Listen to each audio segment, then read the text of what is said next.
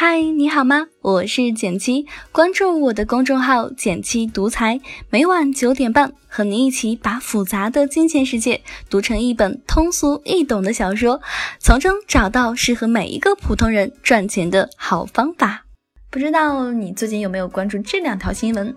第一条呢是关于国内宏观调控。七月二十三日，央妈开展五千零二十亿元的一年期中期借贷便利操作。第二条呢是关于国际贸易环境。欧盟和日本、美国和欧盟协议建立自由贸易区，消除关税和贸易壁垒。这两则新闻一出，评论层出。比如看到一些人感叹：“又是大放水，咱们的钱又不值钱了，房价又要暴涨了。”不少朋友也给我留言说，表示对这些问题都很关心。这是再次放水吗？不是要去杠杆吗？我的理财投资会有什么样的影响呢？我马上要出国留学，这汇率会不会有大的波动呢？影响嘛，肯定会有的，但是可能和你想的有点不一样。那听我讲个故事，你就明白了。一个镇上有很多的村子，每个村子都有自己的独立的经济体系，还有货币。其中有一个村子叫神马村，神马村的村委会兼任的让整个村子经济不断的稳健增长，村民们的生活越来越好的重任。而想要发展经济、创造财富，有这么几个方法。首先呢是村民消费，村委。投资搞基础建设，村民投资办企业，和邻村之间买卖贸易。那为了保障经济能不断的良性发展，村委会有两大常用的方法：一是影响神马币的供应量，神马币宽裕的时候，企业和村民更加容易借到钱，从而刺激生产和消费，促进经济增长；神马币收紧的时候，则效果是相反的。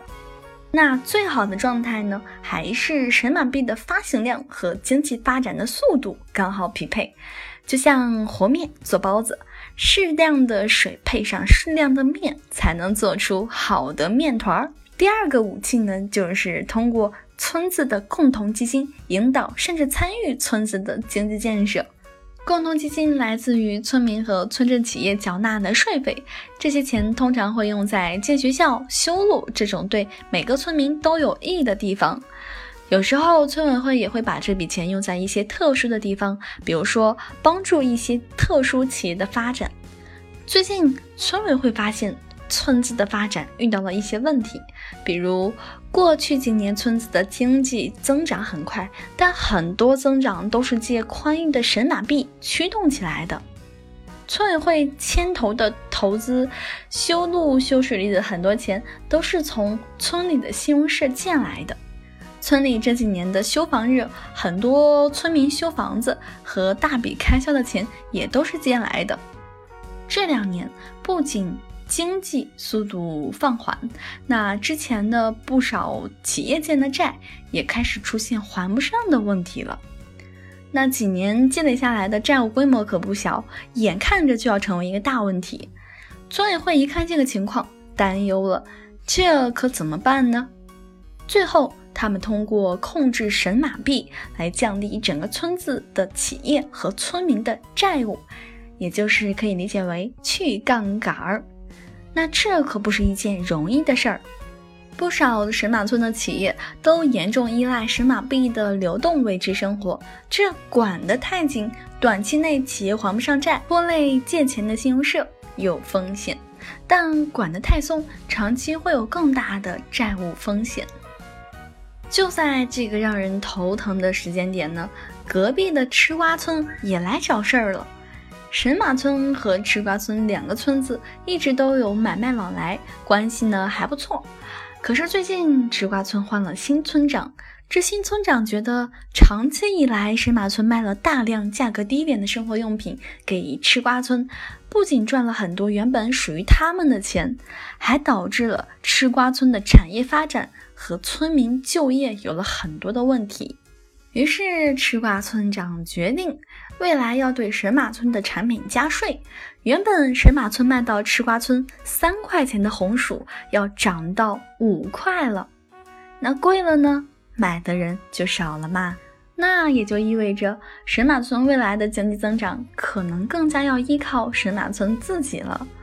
面对这个棘手的局面，村委会对于调整经济的两大方法用的也格外谨慎。首先，神马币的量要收紧，但速度和节奏要控制好，尽量选择可控性更强的方法，比如 MLF 操作呢，就是相对降息影响更小的方法。同时，货币的收紧也要区别对待。因为村长观察到呢，虽然整体而言神马币的发行量很大，但是这些钱很容易扎堆儿。比如盖房子的村民老王就比织布的村民老王更容易借到钱。所以即使整体要收紧，也要鼓励鼓励老张这些搞实体经济的村民们加速发展。毕竟神马村的长期发展离不开他们。此外，为了应对隔壁吃瓜村加顺，所以说神马村决定主动逐步贬值神马币。这样，即使神马村商品的价格升高，但通过货币的贬值，神马村生产的商品仍然具有竞争力。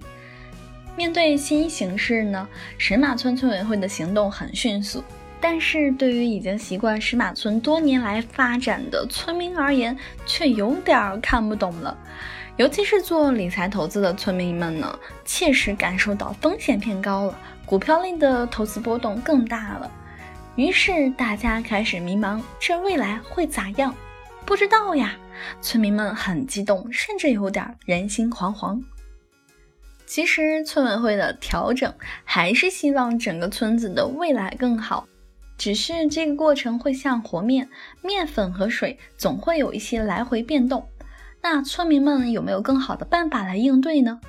首先需要知道的是，不确定性是一种风险，但如果你能够从这种不确定当中找到确定的因素，那么就能跑赢很多人。